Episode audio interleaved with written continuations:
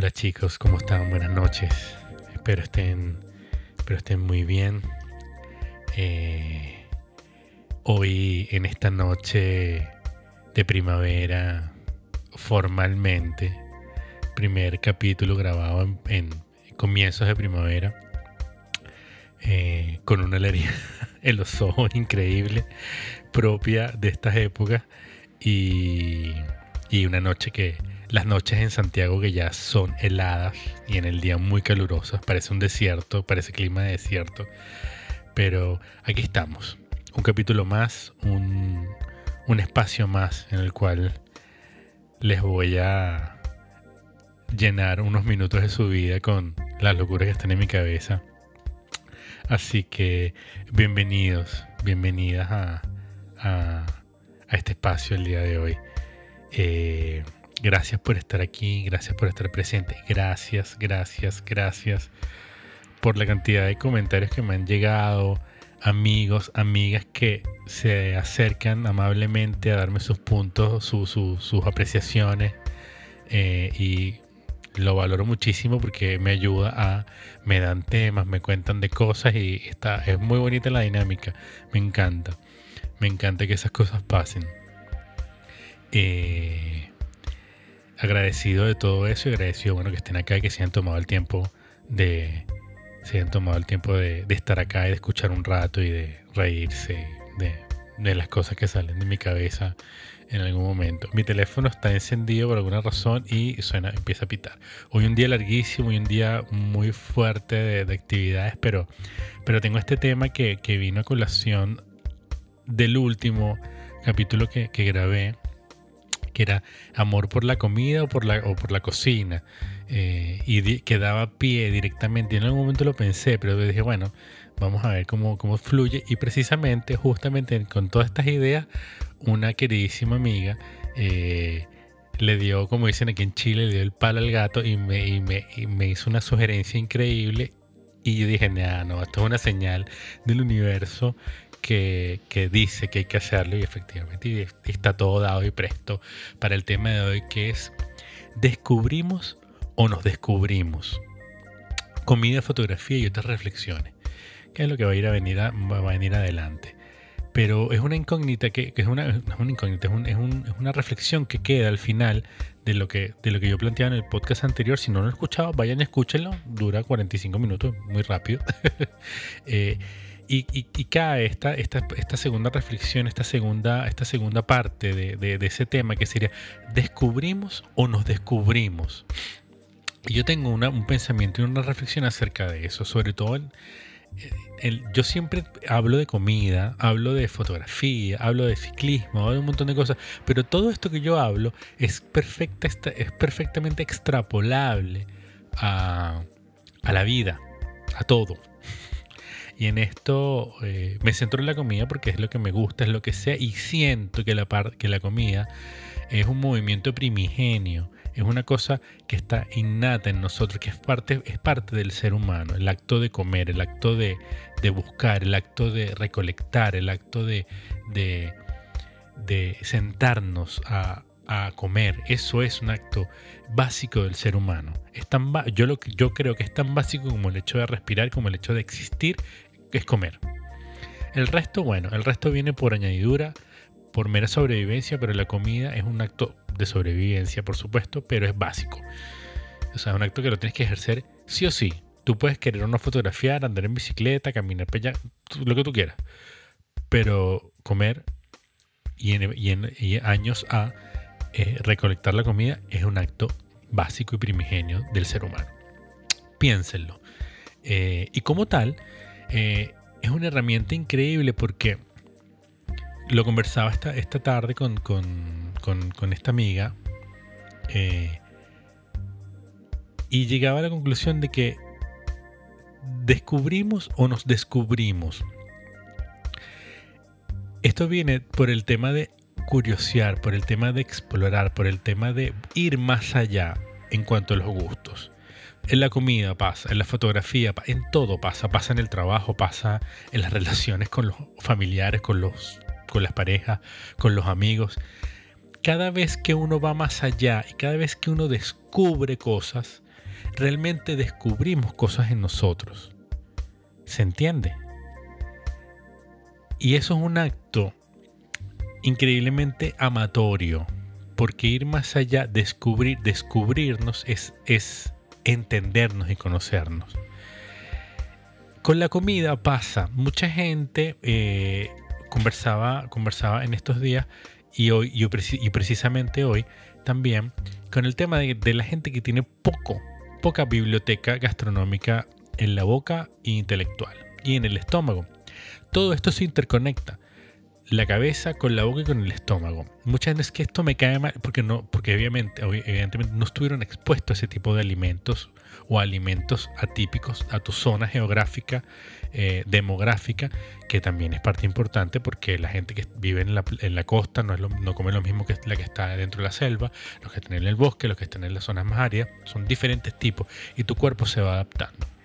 En este proceso de descubrir, de avanzar, de conocer, de recolectar, de caminar, eh, vamos integrando y vamos aportando un libro más a nuestra biblioteca gastronómica que está en nuestra cabeza y nuestro, y nuestro cuerpo. Y eso a la final eh, nos da, nos entrega un poco, nos entrega un, un nos ayuda gastrointestinalmente. a soportar cierto tipo de azotes para algunos. Em, conversaba con, con, con, con, varios amigos y hoy precisamente fue un día súper iluminador porque eh, hablábamos de, de cómo el atreverse, el ir más allá, eh, por ejemplo, que, es lo que más rápido me viene a la cabeza para poder, ponernos en contexto. Eh, gente que no tiene ningún tipo. Descubrí un, eh, eh, un restaurante de comida tailandesa. Me encantó, me fascinó. El, la persona lo ve como un descubrimiento. descubrí y, descubrí que me gusta la comida, la comida tailandesa. Es un proceso doble de descubrir y de descubrirte, de entenderte tú mismo, de saber que tu cuerpo le gustan, los adopta, eh, los integra, los procesa, bien o mal, y ahí está el conocerse, eh, y es capaz de, generar un disfrute alrededor de esta experiencia. Entonces por eso yo decía, cuando uno, cuando uno va eh, hacia adelante en, en, en, en, curiosear, en entender, en mirar, generamos un proceso de descubrirnos nosotros mismos. Entonces, ¿a dónde llego yo rápidamente con esta reflexión? Que yo digo que descubrimos y nos descubrimos. No solamente avanzar, no solamente, ah, mira esto, eso, eso que tú descubres, si, está, si te hace bien o te hace mal, es, es un descubrimiento que es para ti. Tu universo se va, se va a girar, tu universo va a avanzar, tu universo se va a expandir. Eh, ya sea por bien o por mal. La comida tailandesa me encanta, se expande. La, comida tailandesa no me gusta, me cae malísimo. Tu universo se sigue expandiendo porque tienes un conocimiento más en el cual tú logras entender que te cae mal o que te cae muy bien. Y ese descubrimiento hace que tu, que tu cabeza empiece a generar más canales, más, más sinapsis, más, más electricidad y empiece a abrir nuevos caminos en tu cabeza para poder aventurarte a más cosas. Por eso que la pasividad, muchas veces eh, la pereza y la flojera es el, gran enemigo del ser humano. Estar estacionado siempre es, una cosa que es antinatural, antinatural. Y eso me trae a colación eh, un tema que es súper polémico, que yo creo que ya lo mencioné en otro podcast pasado, que es el tema de la zona de confort yo tengo, yo tengo un, problema con la zona de confort, porque a mí me parece que la zona, a pesar de lo que la gente dice, no, que la zona de confort, lo que pasa es que la gente tiene, yo creo, y a mí me parece que desde mi punto de vista, puedo estar profundamente equivocado, que tu zona, la zona de confort la gente la confunde donde la gente no hace nada. Y la zona de confort para mí, personalmente, es completamente, es, todo lo contrario. Es la zona donde tú haces más porque estás cómodo, porque te gusta. Eh, ejemplo, yo tenía un muy buen amigo, contador. un hombre muy serio, un hombre profundamente serio, muy, muy, muy estricto con él, con los demás, con su trabajo y con su vida. Y hasta que este señor descubrió la cocina algunos pininos pequeños en su casa, empieza, se empieza a encender este carbón, esta brasilla del querer cocinar. Y como era un hombre muy disciplinado, es un hombre muy disciplinado, don Alberto, él en su momento yo fui el jefe de una persona que en esa época tenía 52, 53 años, yo tenía veintitantos, eh, no me sentía digno porque era un, es un hombre increíblemente inteligente. Yo lo sigo aún todavía en, Facebook. Eh, y tenemos algunos contactillos por Instagram. Te mando un saludo queridísimo porque sé que escuchas el podcast. Eh, él, mm, y, esto que yo le estoy, que les estoy diciendo, yo se lo he dicho y lo hemos hablado con él a calzón quitado, en pelota los dos. Así que no tengo ningún problema en decirlo porque esto lo hemos hablado y rehablado 45 mil veces. Él era una, persona, er, era una persona increíblemente estricta y se dio cuenta cuando, cuando abraza el tema de la cocina, que empieza a cocinar y empieza a entender que su cuerpo se movía de otra manera. Incluso, ¿cuál fue el punto de inflexión en todo esto? Cuando a él, cuando él, una noche, donde le da, le da vuelta a su personalidad, quiebra esa seriedad y esa rigidez de su vida y después de estar 45 minutos bromeando con su esposa, con sus hijos y con sus hermanos, eh, su hija le dice, papá, es primera vez que te veo. ¿Cómo fue que le dijo? Sorry que, que corté el momento tan bonito que iba a decir, pero es que le dijo unas palabras, como era así como le dijo algo así como, papá, es primera vez que te veo sonreír y te veo contento será porque estábamos en familia. Y él, en su cabeza, en su cabeza estructurada y cuadrada, dijo, la respuesta era no, no es por la familia, es porque estoy haciendo algo que me gusta. Eh, le dijo que sí, que por supuesto a su hija le dio una mentira piadosa porque la, la niña merecía una respuesta integradora. Y él en su cabeza sintió ese frío que le recorrió la espalda porque se dio cuenta de que era muy, muy feliz. Estaba relajado, estaba suelto, estaba, estaba avanzando. Él se sentía que el tema de la cocina es que el logro de la cocina es muy palpable, es muy rápido es tan rápido como la frustración. Entonces, como tienes el logro tan, eh, tan, tan rápido, logras hacer las cosas tan, están ahí y en 45 minutos sabes si le hiciste bien o no, y tienes la aprobación de un montón de gente muy rápido, la cocina es muy satisfactoria. Experiencia. No así la fotografía, por ejemplo. La fotografía es tan más, más cargada, mucho más de crítica.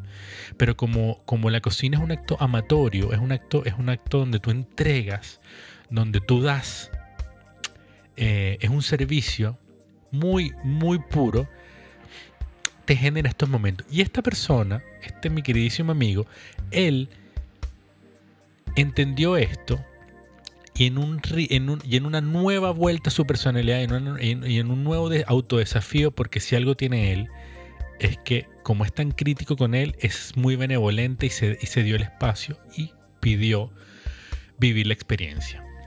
¿Qué hizo? Consiguió un trabajo un trabajo en una cocina profesional en la cual se consiguió con este caramelo tropical, que soy yo. Eh, hicimos muy buenas, muy buenas amigas y yo me di cuenta, yo tenía una imagen completamente diferente a la que él tenía.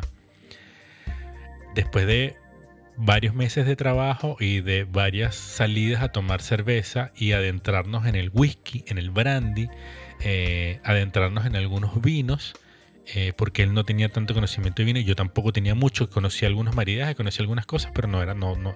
Juntos nos, nos, adentramos en eso y eh, en algún momento él me confiesa y me dice que él no era así. No, si yo no soy así. Esto es, tú estás viendo el lado B de mi vida y de mi personalidad. Y me empieza a enseñar fotos, no muy, con un año, año y medio. Era otra persona, tenía otra mirada, otra postura. increíblemente serio, frío. Y, este, y esta persona con que yo me había topado, si bien los primeros, los primeros cinco días del trabajo, evidentemente el tipo estaba metido en un, en un barco pirata, eh, lleno de armas, sangre y, mucha violencia. Eh, el tipo se supo defender muy bien y en algún momento dio rienda suelta a bromista, muy rápido de cabeza, muy rápido de, respuesta, muy disciplinado, muy rápido para trabajar, muy limpio, eh, increíblemente pulcro para trabajar. Entonces tú veías que lo que él había cosechado en toda su vida de disciplina, de, de severidad, de auto mm, de autoexigencia, se mezclaba de manera maravillosa con su con esta cosa que afloraba en él, que era el relajarse y estar increíblemente cómodo. Y cuando él me dice en algún momento, en alguna cena que hicimos por fuera, para una bodega en Venezuela que se llamaba Bodegas Pomar, eh, eh, una gente que hace vino en Venezuela, un vino, traían, traían algunas, se trajeron algunas cepas, si mal no recuerdo, de Sudáfrica y algunas de California y armaron con el piso, un, sale, un vino, sale un vino muy rico. En una cena de esas, él me dice, es que sabes lo que pasa, es que yo, yo me siento muy cómodo, estoy muy cómodo en el papel de cocinero. Y ese día, justamente, eh, alguien, no me acuerdo quién, tengo un par de cabezas, de, caras en mi cabeza, dijo, ah, mira, esa sería como la real, la, real zona de confort. Y lo empezamos a, masticar esa noche y pasamos semanas hablando y quedamos convencidos de que verdad la zona de confort es la zona donde tú estás haciendo cosas, donde haciendo cosas. Si tú estás tirado en un, en un, sofá sin hacer nada, eso no es tu zona de confort. Porque estás incómodo, frustrado, molesto. O sea, no haces nada, no hay nada productivo, no hay nada que... Eso no es tu zona de confort. A mi parecer. Tu zona, la zona de confort es donde tú produces, estás contento, feliz, trabajas, no pesa, no duele, no molesta. Bueno, con, las, con las, algunas cosillas, evidentemente. No, no, estamos hablando que esto es una, la zona de confort es una zona, eh, no es un nirvana, tampoco es un samsara. Eh, pero, pero la zona de confort, uno tiene que yo soy los que dicen, tú tienes que conseguir tu zona de confort. Yo busco día a día la zona de confort. Y la zona de confort es donde tú estás de manera confortable ¿Y dónde está? Donde haces lo que a ti te gusta y lo que tú amas. Y todo esto, uy, creo que grité mucho. Eh, y todo esto es parte del descubrirse, es parte del caminar. Eh, por eso es que eh, como lo he dicho en varios podcasts, uno tiene que tener una, uno tiene que tener un oficio, un, un hobby, un oficio extra a lo que a lo que nos llevó la vida desde un principio. Hoy veía un, un, chico que se llama Obey, que es un Twitcher. Un Twitcher es un tipo que hacen unos streaming.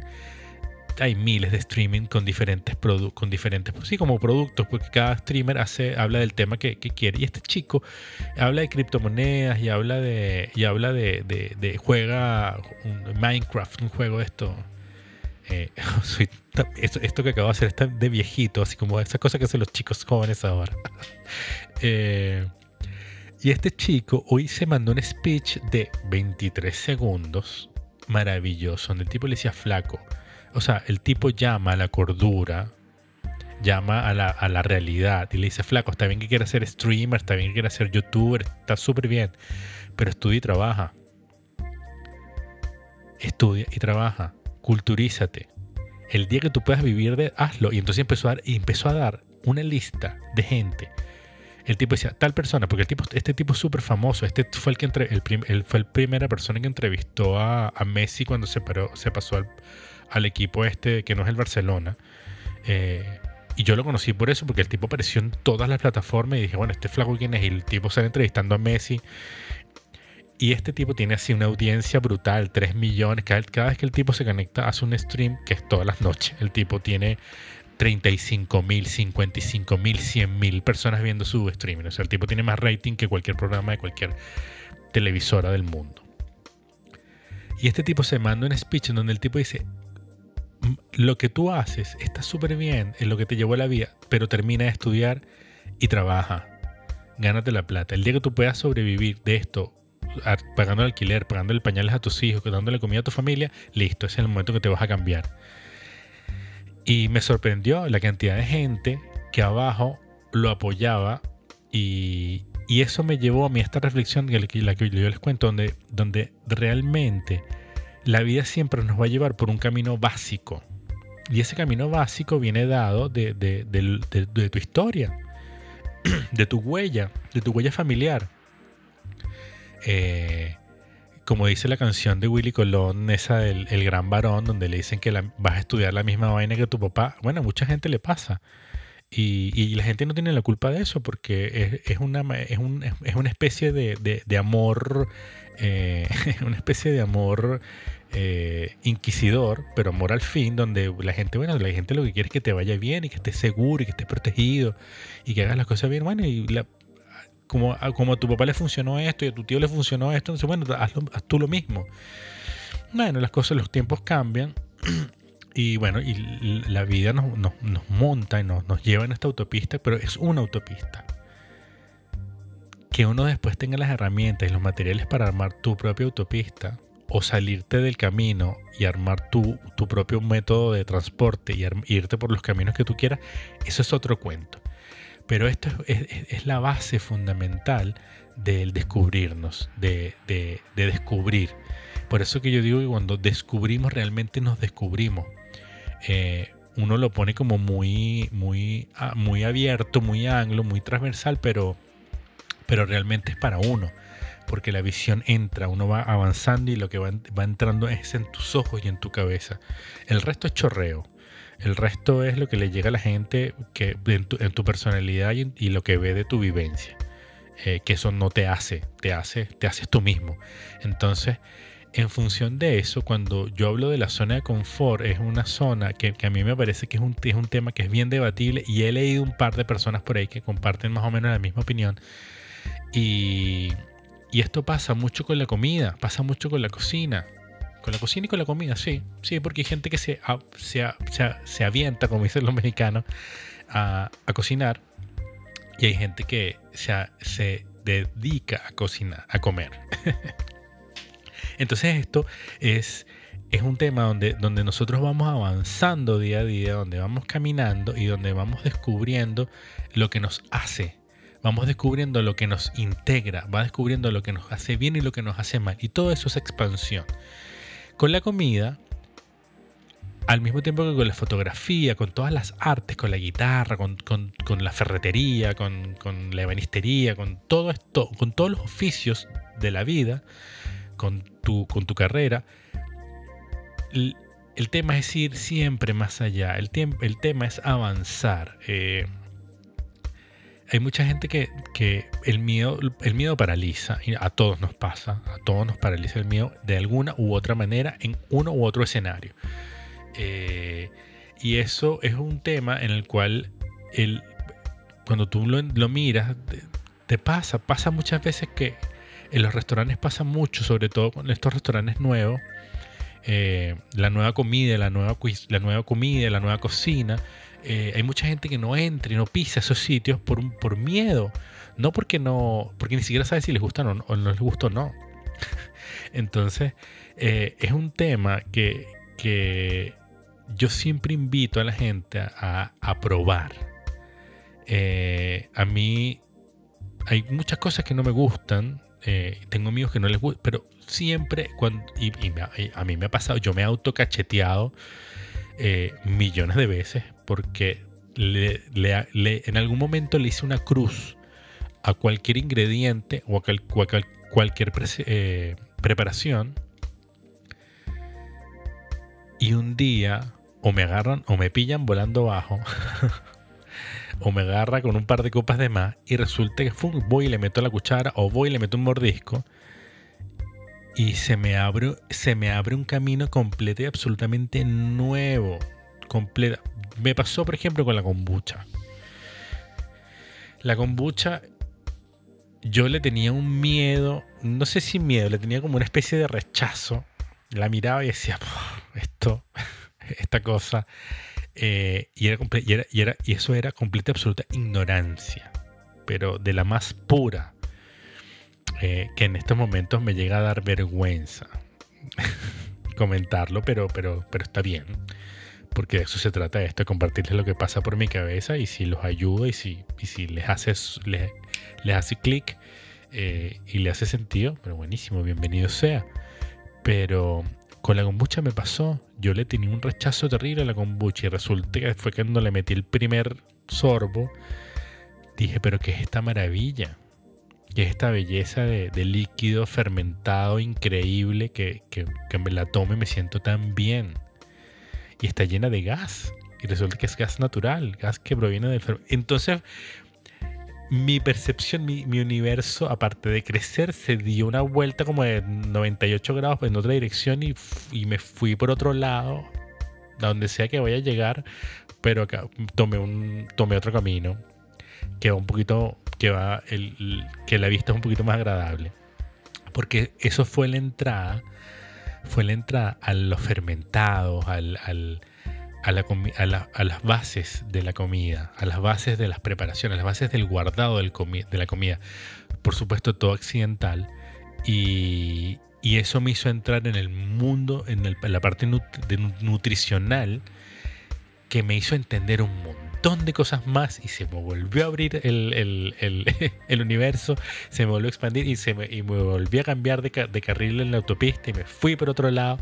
Y ha sido un viaje estos últimos 3, 4 años, ha sido un viaje increíble por una nueva eh, modo de alimentación que me ha ayudado muchísimo y, y, y lamento estar bueno, no lamento, la verdad es que no. Pues, si tenía que ser como fue, fue. Pero ojalá hubiese yo podido descubrir los fermentados hace 15 años atrás, cuando tenía más problemas de, digestión sobre digestivos. Eh, pero porque ahora es otro universo, yo estoy, en otra dimensión, eh, eh, transito de manera diferente el tema nutricional y, fue por y, darme cuenta, que era lo que iba hace rato, para no perder el hilo, porque como saben pierdo el hilo muy rápido, eh, es el tema de... quiero decir la palabra correcta, porque no es miedo, no es intolerancia, es miedo, porque el miedo eh, y, no, y el no, no atreverme a descubrir por un montón de prejuicios, esa era la palabra, por un montón de prejuicios que yo tenía en mi cabeza, eh, yo me estaba privando de algo que para mí me descubrí que mi cuerpo lo agradecía muchísimo. Y aquí es donde llegó la reflexión, donde descubro o estoy descubriendo algo nuevo o estoy descubriendo algo de nuevo dentro de mí y son las dos al mismo tiempo. Es como, es como un pensamiento cuántico que funciona para afuera y funciona para adentro. Y eso, y eso es, es pasa, pasa también en la fotografía, cuando yo tengo muchos colegas que le tienen mucho miedo al flash, tengo muchos colegas que le tienen miedo a la luz natural, tengo muchos colegas que le tienen miedo a cambiar de lente, tengo muchos colegas que le tienen miedo a pasarse a una cámara nueva o a una marca diferente. Y es cuando tú te pierdes, te pierdes el resto, te pierdes lo que está pasando fuera, te, eh, te pierdes nuevas maneras de, nuevos sensores, de nuevas, nuevas temperaturas en la fotografía, eh, diferentes granos, diferentes tipos de enfoque, formatos un poquito más anchos, un poquito más, más rectangular. uno se pierde el mundo por, por esta cuestión de, no, es que yo soy canonista. No, es que yo solamente uso Nikon. Flaco, hay 13 marcas más. eh, ¿Por qué privarte de ellas? Lo mismo que pasaba, pasó en algún momento con el tema de, de los iPhone. Eh, yo decía, ¿cómo vamos a salir de iPhone? Debo reconocer que soy un gran fanático de Apple desde muy pequeño. Eh, más que nada, en algún momento, eh, muchos años atrás, para mí era el, el, sistema operativo, que era más, para mí era como diseñador y fotógrafo y, cocinero, soy muy visual. y la parte, la interfaz gráfica de Apple siempre ha sido mucho más amigable gráficamente, mucho más delicada, mucho más bonita, más limpia, más brillante, más nítida. Eh, no así lo que pasaba, lo que pasa con el PC, que era una cuestión absoluta y netamente visual. Y con un pequeño entendimiento del sistema operativo que se manejaba muy rápido. Ya, listo, bien. Eh, y, cuando en algún momento la vida como es, porque la vida es como tiene que ser, no como uno quiere que sea, eh, por un tema netamente económico, debo pasarme a un nuevo equipo de poquito menos calidad y de una marca que yo la verdad tenía un prejuicio grandísimo que era Samsung. Yo decía, es Samsung horrible. y resulta que tengo cuatro años con un Samsung que si van a mi Instagram, todas las fotos que están en mi Instagram son todas desde un Samsung. Eh, fotografía netamente desde un teléfono móvil celular. Y eso para mí fue una grachetada gigante en la vida porque me hizo entender de que no es, no es la flecha, es el indio, no es el sartén, no es la cocina gigante Ferrari, McLaren, brutal, 3 estrellas Michelin. No, no, no, no, no. Como en Venezuela hay un dicho que es muy autóctono que me, da mucha risa, que dicen gavilán es gavilán donde lo pongan. Y a mí póngame, lo que me pongas en la mano, yo tengo que ser capaz, mi cabeza tiene que, mi, todo mi intelecto día a día funciona. Si tengo un cuchillo global, un santuco japonés forjado de 20 mil dólares, y si tengo un cuchillo brasilero de esos de, supermercado, yo tengo que ser capaz de hacer lo mismo. Lo mismo pasa con las cámaras, con, un iPhone, con una Nikon, con una Canon, pásame una Fuji, pásame una Hasselblad. Puedo pasar desde, desde, yo tengo que poder pasar desde los desde los 200 dólares hasta los 25 mil dólares, porque el que tiene que estar adiestrado es mi ojo, es mi mente, es mi cuerpo. Mi cuerpo es, la que el que tiene que hacer que las cosas pasen. Y así mismo es cuando uno tiene que eh, forzar el cuerpo a, absorber, a descubrir, a descubrir las cosas que te hacen bien. Entrar, salir a buscar en la zona de confort. Salir a buscar esa zona donde tú eres, estás eh, feliz, contento, trabajas y tienes ánimo y llegas a la casa a las 1 de la mañana, 2 de la mañana, 10 de la noche, 11 de la noche y cuando te miras al espejo estás contento. No pesa, no duele, no pica. te acuestas feliz pensando en qué ibas a hacer mañana. Sé que en algún momento algunos de ustedes estarán pensando, este sí es romántico, hippie, viva la vida, viva, viva la marihuana. Esos lugares existen están ahí. Hay que salir a buscarlos. Porque existen. Los he visto. He conversado con ellos. He estado con ellos. He trabajado con ellos. He estado con ese tipo de gente. He estado con gente que está en su zona de confort. Hay gente, yo conozco gente que sale a las 6 de la mañana a su casa, llega a las 11 de la noche y está completamente y absolutamente entusiasmado con lo que está haciendo y lo que va a hacer mañana y cómo lo va a hacer la próxima semana y qué es lo que ver para que el año que viene no sea lo mismo y sea mucho mejor. He estado con esa gente. Mi misión personalmente, y voy a hablar a tono personal y, es una cosa que me mueve a mí en la vida, eh, es lograr estar ahí.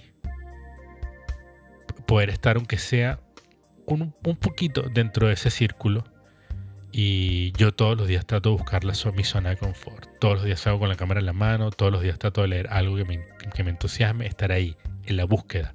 La yo puedo decir que la búsqueda y, el, y la curiosidad forman parte fundamental de mi zona de confort. Mi zona de confort no es estar sentado viendo televisión, porque yo casi no veo televisión. Entonces, mi, mi, el motivo de este podcast y este, este, día de reflexión y pegándoles en la chapa, como dicen los españoles, eh, y sorry por el, por el, por el, por lo, a ver, lo, lo poco simpático, no sé, eh, es, es, eso, es salir a buscar, es salir a descubrir, es descubrirnos, aventurarte a, a ir a ese restaurante, aventurarte a conversar con esa persona, aventurarte a, llamar a quien tienes que llamar para arreglar ese problema. Es aventurarte a, a ir a comprar esa guitarra, a ir a comprar esa cámara fotográfica, a sentarte a escribir ese poema, es aventurarte a decir, próximo año me voy, a, inscribir a la universidad, quiero seguir estudiando. Es aventurarte a decirle al jefe, chao, nos vemos, me voy a dedicar a hacer otra cosa. Eso es. Para mí, esa es la zona de confort. Esa eso es ir a buscar la zona de confort. Ir a descubrir, ir a, ir a, a tomar con la mano ese tipo de cosas. Yo tengo en este momento en mi cabeza 45 mil ejemplos de amigos que estos últimos meses han estado buscando su zona de confort y, y algunos han estado en su zona de confort y no lo saben. Y me encanta porque lo estoy diciendo ahora y sé que el que me está escuchando sabe que estoy hablando de él y de ella. Han salido, han buscado, han curioseado, han descubierto, se han descubierto, han encontrado cosas que les encantan, que les fascinan. Y eso es maravilloso. Y al final eso, eso es la vida. Salir a caminar y descubrir. Y descubrirnos. Chicos, chicas, gracias por estar acá. Perdonen mi pasión. Perdonen eh, esta cosa que de repente yo empiezo a hablar y, como que yo siento, yo mismo me tengo que tratar de controlar. Eh, sepan disculparme si, si de repente fue muy inquisidor y muy, muy fuerte, pero, pero es la pasión de, de este tema que, que me encanta y, que para mí personalmente me hace mucho sentido. Y conversando con mucha gente esto, en estos tiempos, sobre todo con estas interacciones que tenemos ahora, eh, siento que hay ese feedback y hay, esa unión y esa conexión porque al final la gente siempre me dice y, me, oye, esa cosa que tú me dices, la verdad es que yo lo estaba pensando y, me hace sentido, súper. Si te hace sentido, bien, maravilloso, me encanta. No, no, no. A veces no, tengo que estar de acuerdo siempre con lo que yo pienso porque se llama coherencia en el discurso. Eh, no tienes que estar tú de acuerdo conmigo siempre, evidentemente, porque perderías tu identidad eh, pero si algo de esto te ha hecho sentido y te ha tocado algún punto, ha, movido algún gas, alguna estrella, alguna supernova de tu universo, démonos las manos, mirémonos a los ojos y hagamos comunión. Eso, eso al final. Chicos, que tengan una muy buena vida, que tengan una muy buena semana, que les vaya muy, muy, muy bien. Eh, gracias por los comentarios en Instagram, gracias por los comentarios eh, que me escriben en el mismo Anchor y en Spotify. Maravilloso, muchísimas gracias, se los agradezco en el alma. Yo jamás pensé que eh, había gente que me fuese a decir las cosas que me dice, que me hacen llorar siempre que los leo. agradecidísimo. Muchísimas gracias por estar acá, por haberme escuchado, por, por tomarse el tiempo para distraerse con este loco que dice cualquier cosa y los aburre, y los aburre con, con 38 minutos que van de podcast. Eso, que les vaya muy muy bien. Chao.